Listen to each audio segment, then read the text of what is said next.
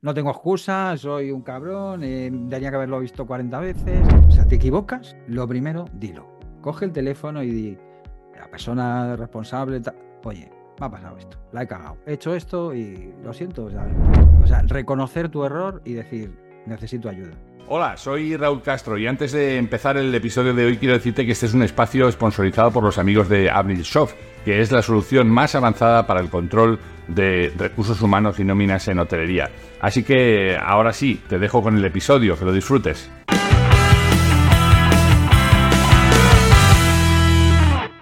Hoy en Listening Leaders tengo el honor, el placer y, y la enorme satisfacción de irme a Madrid. Déjenme que les diga, ¿ustedes han conocido alguna vez, ustedes han, encontrado a alguien alguna vez en el mundo que dicen, wow, ¿cómo se parece este tipo a mí, ¿no? O, cómo me parezco yo a él, ¿no? Eh, pues esta es la sensación que yo tengo cuando me voy a hablar con un bloguero, escritor y podcastero como Álvaro Alcántara. Bienvenido a Listening Leaders. Muchas gracias, muchas gracias, Raúl. Encantado de estar contigo y es verdad que, en ese aspecto nos parecemos un montón, sí, en las cosas que hacemos. Yo, fíjate que yo, eh, en realidad, eh, tú eres delegado comercial de una compañía que se conoce en todo el mundo, que se llama World to Meet, eh, para el área noroeste, pero, mm, pero en realidad, según, según leía tu historia estos días, me daba cuenta que mm, la inquietud por hacer cosas y por no parar de hacer cosas ha tenido que estar presente en tu vida siempre. No sé si estoy en lo cierto, Álvaro. Sí, sí, sí. O sea, lo que es el gen emprendedor lo he tenido estando dentro de las empresas y estando trabajando por mi cuenta. Incluso estando como ahora de delegado comercial en World eh, o sea, yo me lo tomo igual que si fuera mi empresa. Y me van surgiendo ideas y voy siendo igual de creativo y a, mis, a mis jefes los tengo atufados de, ¿sabes? De, oye, que se me ha ocurrido, que no sé qué, qué tal, que, que sí, que lo pongas en marcha, que sí, que me lo mande, que tú tira, tira, ¿sabes? Entonces, los que tenemos ese gen emprendedor, que yo creo que lo llevamos dentro, pues no paramos de darle vueltas a la cabeza, ya te digo, tanto para ti, para otros, y yo creo que es bueno, que eso por lo menos a mí me mantiene vivo, ¿no? Me mantiene ágil y, sin parar. Eh, leía estos días em, en, LinkedIn alguien que, escribía, oye, cuando, bueno, alguien no, Jesús, eh, que es la, persona que me acompaña y, me ayuda con la edición de, estos podcasts, ¿no? Y, él escribía, antes de empezar un podcast tienes que preguntarte qué quieres saber de esta persona, ¿no? Y, yo digo, mira, me lo voy a aplicar, ¿no? ¿Qué quiero saber de, Álvaro Alcántara? Yo creo que quiero eh, que en la segunda parte me cuentes un poco de ti, pero en la primera conocer cómo ha evolucionado este mundo de los, del turismo, ¿no? Este mundo de las agencias de viaje, ¿no? Porque mm. tú has, publicado un libro que se llama Vivir de los viajes, cómo diseñar tu agencia de viajes y vivir de tu pasión. Eh, has escrito sobre un montón de cosas sobre todo esto, pero también has participado en empresas como Travel Plan, como eh, iniciaste una, una, propia compañía como Viajes Argüellas, está en Viajes Halcón, en Rural Viajes del grupo Marsans. Eh, te has recorrido casi todas las marcas de, de, de, de, mucho valor en España en, en el pasado. ¿no? Mm. ¿Cómo ha evolucionado este mundo? ¿Cómo está evolucionando este mundo de los viajes?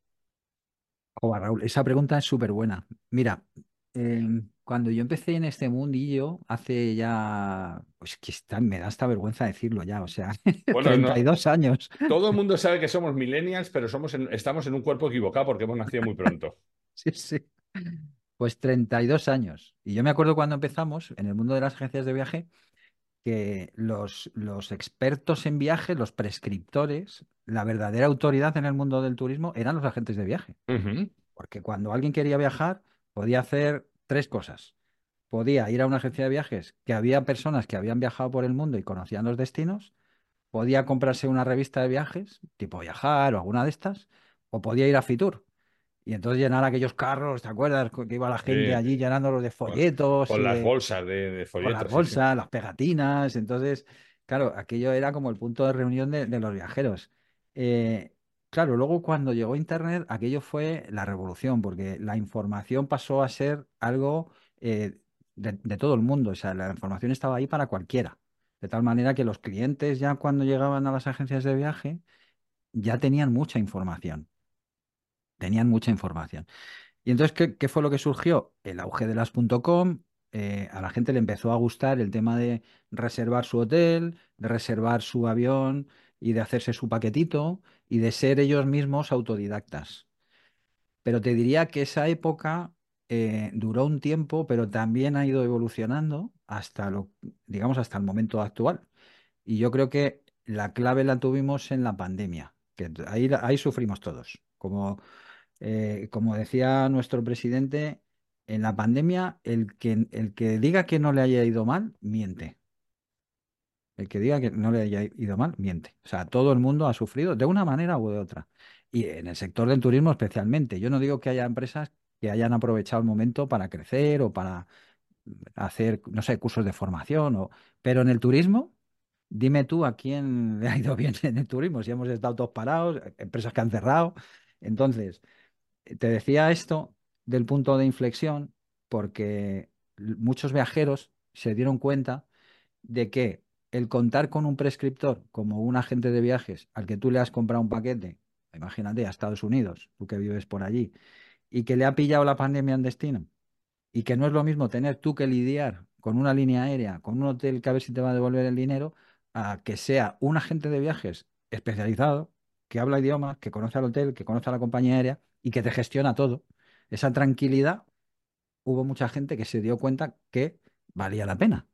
Entonces, creo que en esta época en la que estamos ahora, hemos vuelto a, poner en valor a las personas. Que tú y yo hablamos ayer mucho de, de personas, ¿verdad? Y creo que en esta época estamos poniendo en valor de nuevo la profesionalidad de las personas, es decir, el conocimiento, porque al final la información está ahí en Internet igual que estaba hace 10 años, pero la forma en que a ti te lo transmiten cómo alguien te cuenta cómo ha estado en un destino, lo que ha sentido, qué experiencias puedes llevarte de allí, cómo tu vida puede mejorar en algún aspecto, ¿sabes? De ir con tus hijos y mejorar la relación con ellos, de irte con tu mujer y en esa semana evadirte y olvidarte de todo y volver como nuevos y limpiar las cuatro cosas que tenemos ahí a medias. O sea, al final el mundo del viaje se ha convertido en algo más que viajar.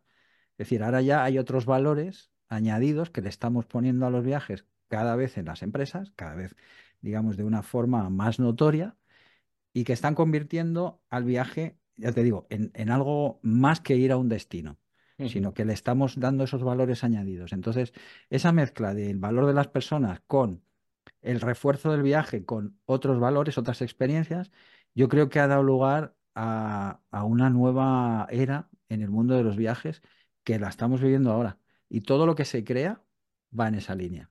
Fíjate que yo, creo que la pandemia nos ha dado, como tú bien dices, ¿eh? nos ha, ha, cortado una espiral que yo creo, no, sé, tal y como yo lo veo, y, y sácame de mi error, eh, pasamos de ser un, un, viaje, pasó de ser una experiencia en donde tú preguntabas al, pues al de la agencia de viajes o a un vecino o a cualquier sitio que, a cualquier persona que hubiera tenido esa experiencia porque no conocías el destino y no había manera tampoco de conocer como con la llegada de Internet eh, ese tipo de cosas. Pero la llegada de Internet y la llegada de la mecanización y de los mm, eh, procesos hace que se despersonalizara por completo. Eh, tú, te tenías que enfrentar a una llamada de un teléfono que te atendía un robot, Internet no podías hablar con nadie y se convirtió en bastante antipático, la verdad, porque si tenías un problema tenías que...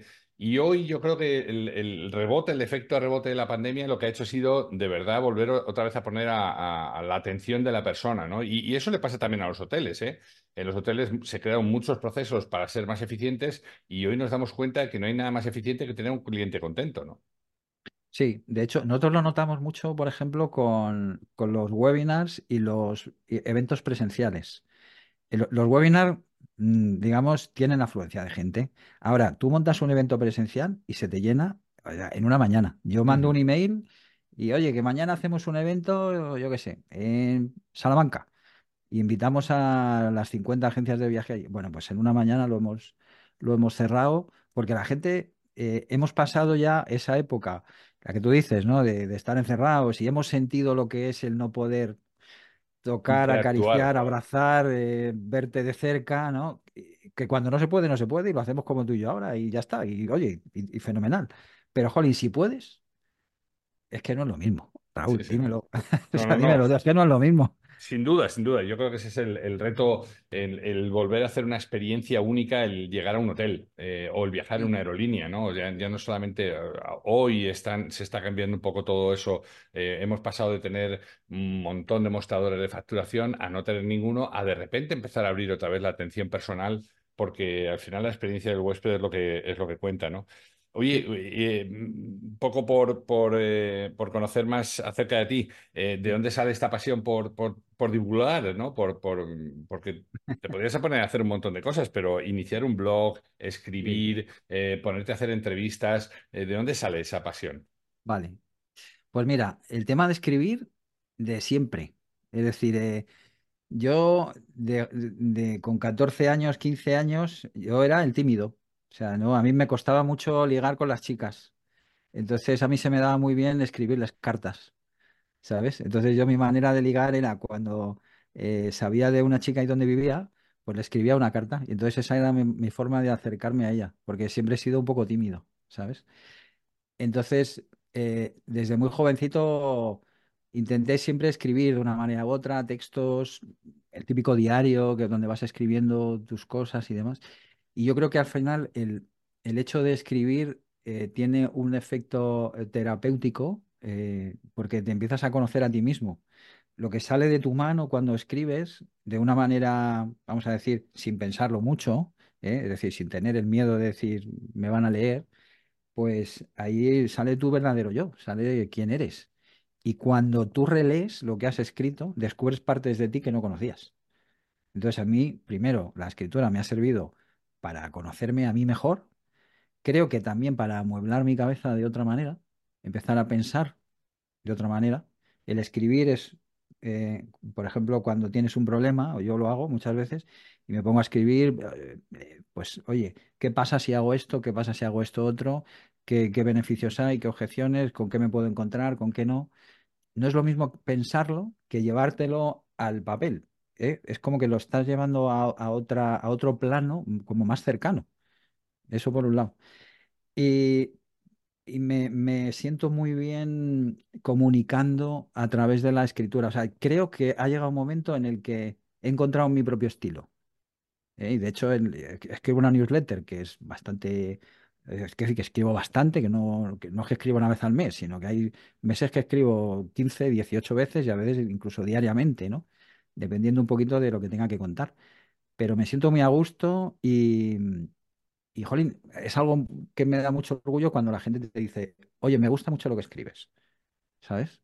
Me gusta lo que escribes. Entonces, que, que tú puedas, a través de una newsletter, por ejemplo, el aportarle algo a alguien, lo que sea, una idea, un concepto, una sensación, una emoción, que eso le llegue a alguien que además no sabes que le está llegando, o sea, tú sabes que lo envías, pero no sabes quién te lee ni el efecto que está teniendo y que de repente alguien en un evento, en un, en un email que te responden o, o en un encuentro casual y te digan, oye, que sepas que me acuerdo de aquel email que escribiste hace un año que contabas no sé qué, y yo me quedo flipado, Raúl. No sé si a ti te No, pasa, no. pero me quedo alucinado, o sea. Ese es el mejor retorno. Eh, hablábamos de, de- de cuánto te deja un libro, ¿no? En, en- en- otros momentos.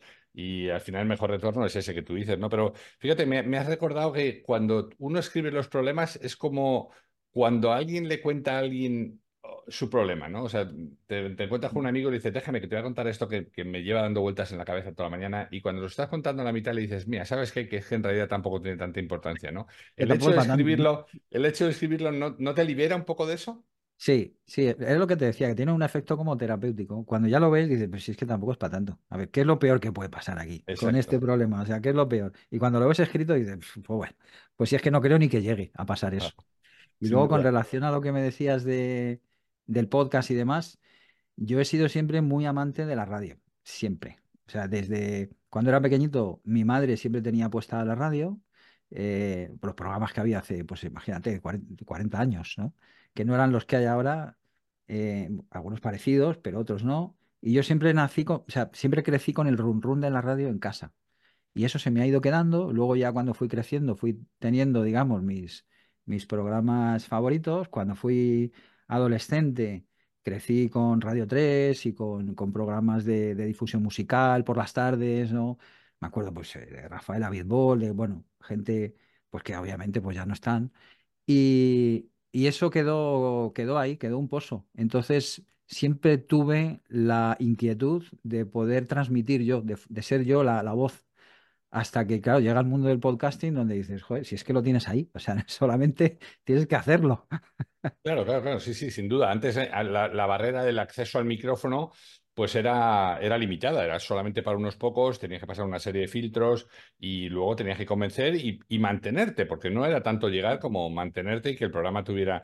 Y hoy cada uno puede generar los contenidos y, y ahí está la gracia de, y el valor que aporta cada uno al oyente para que el oyente te siga o no, ¿no? O sea, qué interesante cómo, cómo ha cambiado eso, ¿no? Sí, no, y aparte el podcast a mí me sirve, o sea, me sirve para muchas cosas, me sirve como instrumento de difusión de lo que hago, eh, también de, de difusión de contenidos eh, que me gusta compartir con los demás y también es un buen método para conocer personas, como tú, por Sí, ejemplo, sí. personas a las que de otra manera no, seguramente no conozcas y que, oye, a través de un contacto, de una referencia, de te voy a presentar a tal, pues lo conoces, te cuenta, eh, sabes de él, com- compartes, compartes experiencias de, la vida, del trabajo, profesionales y demás, siempre te llevas algo y, creo que eso es una manera de, de divulgación que tiene algo de como de magia, o sea, que, o sea, que tú lo puedas poner en marcha y que eso llegue, porque claro, a ti te escribe la gente de, de todo el mundo, o sea, me escribe gente de Colombia, de México, de no sé dónde,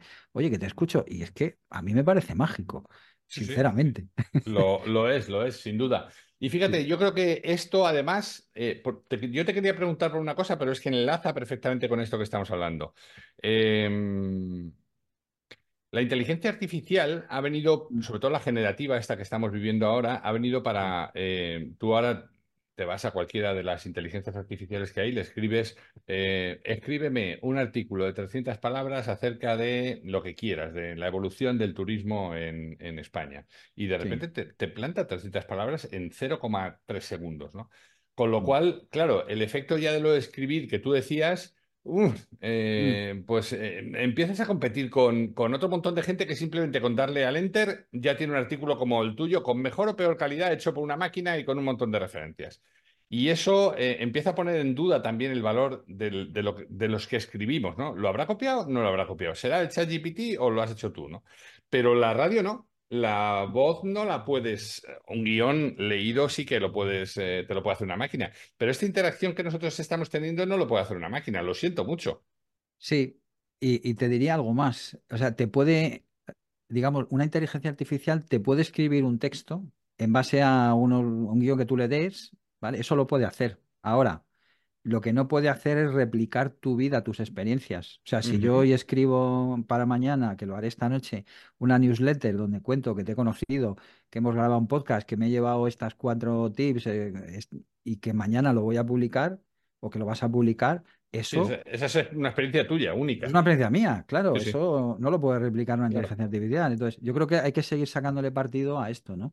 Por eso A yo creo que lo genuino se va a poner más, ¿no? eh, en valor, ¿no? Eh, aquello que no se pueda copiar, ¿no? Que no se pueda replicar, ¿no? Lo auténtico, exacto, exacto. Sí, o sea, yo creo que al final el que es creativo y es buen creativo lo será más con la inteligencia artificial y el que, el que no, el que siempre intenta ir, digamos, copiándolo todo, pues seguirá copiándolo y como ese habrá 40.000. Exacto. Entonces, lo que tú dices, al final se pone en valor la creatividad, el hacer las cosas bien, el ser tú mismo, y eso sí que no te lo puede copiar nadie. O sea, puede ser que la inteligencia artificial lo haga parecido a ti, pero lo que hablábamos antes, si a mí hoy, como me ha pasado, se me ha roto la nevera y, y- y- y casi tengo que tirar todo lo que había en el congelador y se lo he tenido que llevar al carnicero para que se me descongela la carne, pues eso la IA no lo sabe. Pero si yo sí. mañana lo cuento en una newsletter y lo hilo con un libro mío, pues oye, pues ahí está, ¿no? Entonces, esto es lo que tú decías, ¿no? El valor de la creatividad.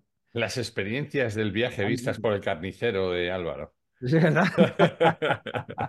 Mira, ya, tenemos nueva novela. No, tú y yo, yo creo que tú y yo tenemos mucho peligro porque nos ponemos mano a mano y nos puede salir cualquier cantidad de, cualquier Sí, cantidad de, de cosas, ¿no? sí, Oye, eh, Álvaro, eh, uno de los drivers de este, de este programa, uno de los ejes conductores de- del programa es el, el no, nunca dejar de aprender. ¿Qué está aprendiendo Álvaro Alcántara en este momento? Buah, mucho. Pues mira, lo primero, me estoy empapando mucho de la inteligencia artificial. Mucho. Porque no, es algo que no me quiero quedar atrás. O sea, si va a estar ahí, como va a estar, porque sí que es que es algo que no nos podemos obviar de decir, no, pues yo no. Pues no, es que tú sí. Sí, claro. Entonces, la interacción que va a tener con, pues, con programas que utilizamos habitualmente como Microsoft, eh, como en el Gmail, con la productividad, el cómo ganar tiempo. Yo que soy muy eh, que pasa una mosca y me despisto, ¿sabes? Todo lo que sea, ahorrarme tiempo, darme cinco minutos más, que una máquina lo haga por mí, trabajos que son, pues eso, eh, llevarte a carpetas, no sé qué, el organizar, no sé cuántos. Todo eso yo creo que nos va a ayudar mucho. También en, en- en temas, por ejemplo, de edición de fotografía, en, en- en creación de patrones de guiones, por ejemplo. Oye, pues créame eh, un guion para un podcast que quiero hacer mañana. Estoy pensando sobre, no sé, eh, los 10 sitios más estupendos de Sri Lanka, por decir algo, ¿vale? Empiezas a tener un guion y a partir de ahí, esa primera idea que te va a surgir en poco tiempo, tú la puedes desarrollar y darle tu impronta. Pero ese primer empujón que antes nos llevaba igual media mañana, el andar buscando en cuatro blogs, en leer, en no sé qué, yo creo que en eso nos va a ayudar mucho. Nos va a ayudar mucho. Yo cada vez la utilizo más. E incluso como escritor, también cada vez la utilizo más.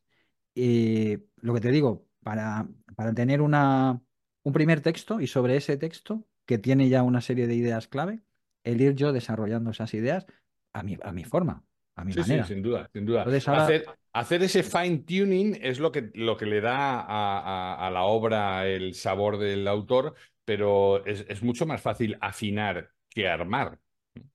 sí, eso es. Afinar es más sencillo que armar. O sea, lleva, digamos que cuando tú ya tienes cierta destreza, y ya tienes eh, un- una base, eh, es lo que tú dices, es más fácil el afinar que el armar. Entonces, si, si ahorramos tiempo en armar, estamos ganando una ventaja competitiva frente a otros.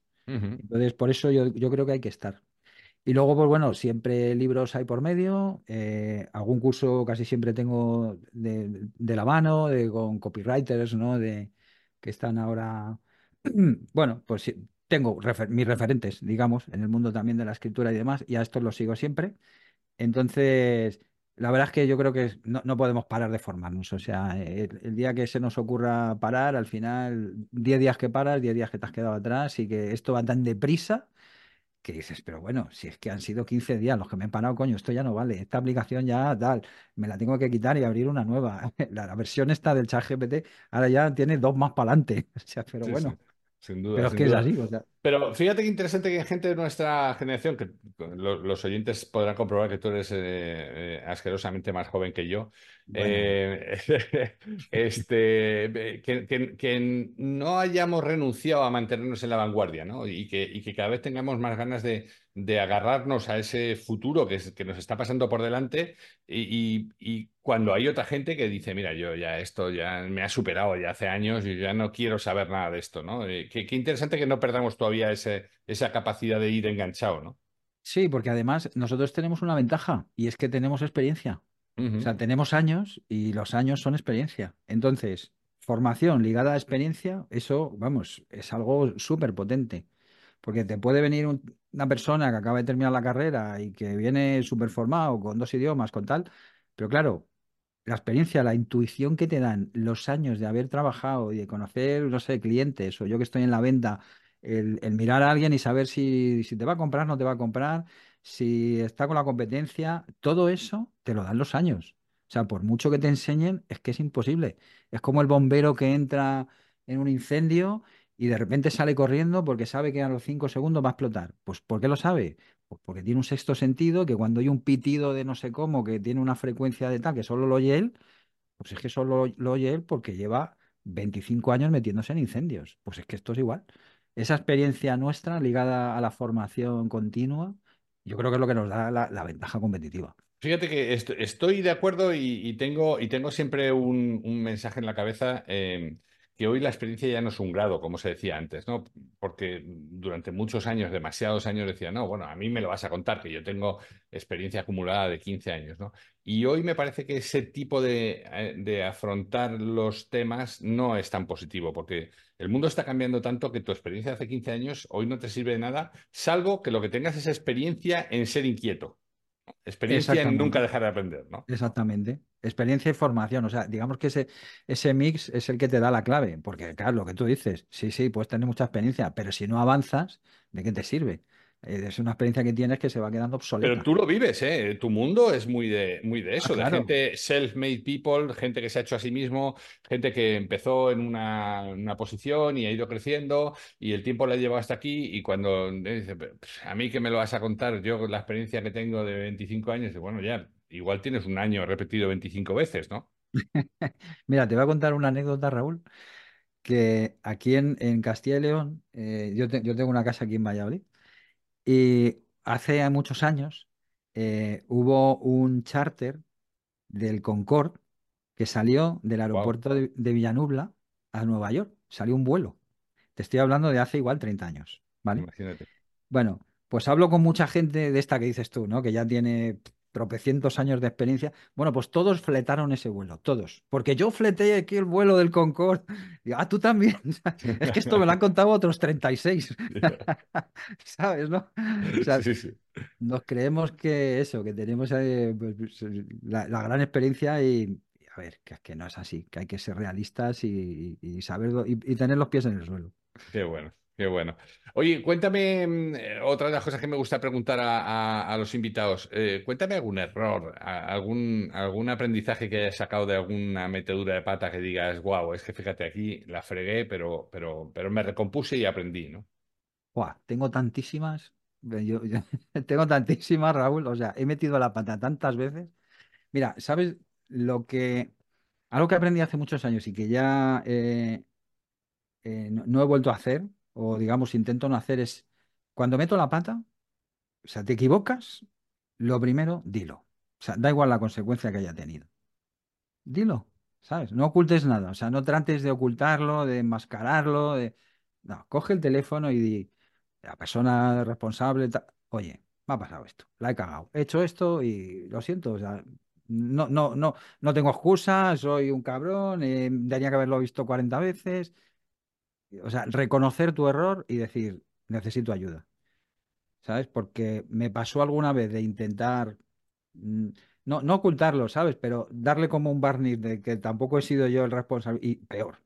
Sí, sí, al final se lía, mucho más. se lía mucho más. Entonces, desde aquella dije ya, nada, esto si metes la pata, la metes y ya está. Y has sido tú solo y mira, eso que te llevas, ¿no? Y ya verás cómo la siguiente no la metes. Me has hecho recordar alguna, alguna gorda que, yo he hecho y, la reacción inmediata fue esa, ¿eh? Fue descolgar el teléfono y decirle a la persona interesada, oye, la acabo de regar. Y, además estaba verdaderamente compungido y esta persona me dijo, bueno, tampoco es tan gordo. Sí, para mí sí que es gordo porque A, B y C, ¿no? Entonces me dijo, bueno, bueno, y tal.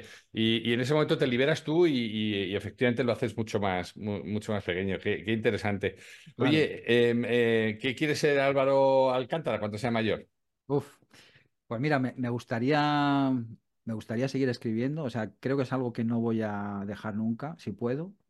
Fíjate que es algo de la, son de las cosas que más satisfacciones me traen a nivel personal. Eh, me gustaría seguir escribiendo. Me gusta mucho el contacto con la gente de la venta.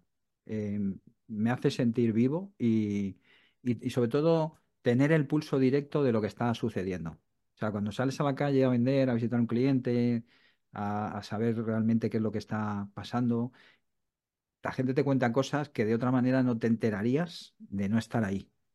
¿Sabes? O sea, hasta que no te sientas con alguien o en su oficina, me da igual que sea tomando una caña, comiendo o en su oficina, me da igual. Pero hasta que no te reúnes, preguntas y, entras en una conversación, no te das cuenta realmente de lo que está sucediendo. O sea, puedes tener una vaga idea, pero una cosa es lo que tú crees y otra cosa es lo que piensa el cliente. Esto siempre lo he tenido clarísimo. ¿Sabes? Por mucho que tú creas que tiene la verdad absoluta de, que, de lo que piensa el cliente, es que no, es imposible. Él piensa una cosa y tú te puedes acercar a lo que piensa él. Pero hasta que no le preguntes, no te diga, no entres en los porqués, rasques y vayas quitando esas capas, ¿no? que, que hay. Entonces, me gustaría seguir estando cerca de- del mundo de la venta, porque además es donde he estado siempre y donde me gusta estar. Y, y la comunicación. Y la verdad que ese mix mm, siempre me ha, me ha gustado y, y me siento a gusto ahí en esa, en esa dicotomía. Fíjate que te- ahora cuando te escucho, eh, estaba pensando cómo ha cambiado este mundo de la venta también. Yo digo, lo primero es reivindicar el, el- mi- mis respetos hacia los vendedores, la gente que, que vendemos, porque al final todos estamos vendiendo y yo eh, me he pasado durante muchos años con redes comerciales profesionales y yo les decía, este es el trabajo más digno porque metemos gasolina al motor de la, de la compañía, ¿no? Por tanto, reivindicar la venta y además llamarla venta, no comercial, no promoción, no, no, no, venta. Lo que estamos haciendo es vendiendo, punto, Eh, that's it.